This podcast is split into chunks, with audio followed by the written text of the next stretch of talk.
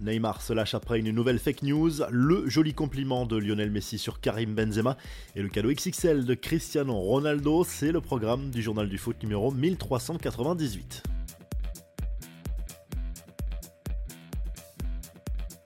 C'est le retour de la Ligue des Champions cette semaine. En attendant le match du PSG mercredi contre l'AC Milan, c'est le RC Lens qui est de sortie ce mardi soir à Bollard. Les 100 leader de leur groupe, accueillent le PSV Eindhoven, auteur d'un début de saison parfait dans son championnat. Coup d'envoi à 21h. Encore une fois, le public lensois aura son rôle à jouer pour porter les joueurs de Franck Hez. Cette double confrontation directe contre le PSV est très importante aussi pour l'indice UEFA. Les Pays-Bas et la France sont en effet en concurrence cette saison pour la cinquième place. Voici les autres affiches de la soirée. Dans le même groupe, Arsenal se déplace sur le terrain du FC Séville. Le Bayern Munich va défier Galatasaray en Turquie. Manchester United abat déjà sa dernière carte contre le FC Copenhague. On évoquera les autres matchs en revue de presse. Neymar n'en peut plus des fake news. La star d'Alilal a dénoncé une nouvelle fausse information sur les vraies raisons de son départ du PSG, selon un site brésilien qui revient sur les supposées coulisses de ce transfert vers l'Arabie Saoudite. L'ancien joueur du Barça aurait été poussé vers la sortie après des tests physiques non concluants. C'est totalement faux selon le principal intéressé. La nuit passe, le jour passe et les choses ne changent pas. Il y a des comptes qui ne font pas partie du quotidien du joueur, ils ne savent pas ce qui se passe réellement, mais ils postent comme s'ils étaient le gars en question. Je crois toujours en un avenir sans fake news, a notamment écrit Neymar sur les réseaux sociaux. Les infos en bref, à commencer par le joli compliment de Lionel Messi sur Karim Benzema. Cela concerne l'attribution de la plus belle des récompenses individuelles à l'attaquant français l'an dernier.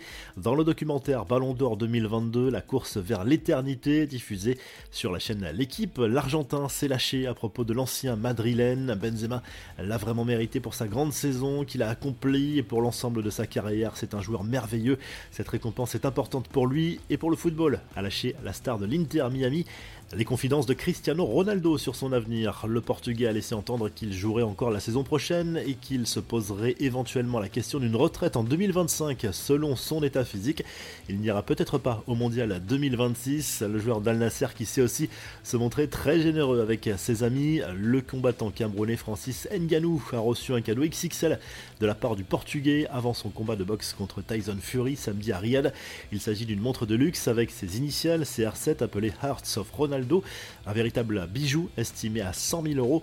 Les révélations de Jérôme Bretagne sur la crise à l'OL, le consultant de RMC a fracassé John Textor et surtout Fabio Grosso, déjà menacé selon lui. Les méthodes de l'Italien ne fonctionnent pas et le vestiaire serait déjà contre lui. Il n'y a quasiment plus un joueur qui peut se le voir. Il y a des joueurs expérimentés et très expérimentés qui m'ont même dit qu'il était peut-être dans les entraîneurs les plus nuls qu'ils avaient pu avoir, a confié Roten. Enfin, l'Ajax vire son coach, plongé dans une crise profonde. Le club néerlandais a annoncé le départ de Maurice Stein après un début de saison catastrophique. On termine avec la revue de presse en Angleterre. Le Daily Telegraph Sport salue la nouvelle victoire de Tottenham en première ligue de 0 contre Fulham. But Son et Madison. Les Spurs invaincus cette saison reprennent la tête du championnat anglais avec deux points d'avance sur Manchester City. En Espagne, le journal Marca se penche surtout sur le match du Real Madrid sur la pelouse de Braga en Ligue des Champions. Avant le Classico prévu ce week-end en Liga, le club merengue ferait un pas immense vers les huitièmes de finale en cas de victoire au Portugal. Et en Italie, la Gazette Sport évoque surtout les matchs des clubs italiens en C1, dont celui de l'Inter qui reçoit Salzbourg après avoir repris les commandes de la Serie A ce week-end. Le Napoli joue sur la pelouse de l'Union Berlin. Si le journal du foot vous a plu, n'oubliez pas de liker et de vous abonner et on se retrouve très rapidement pour un nouveau journal du foot.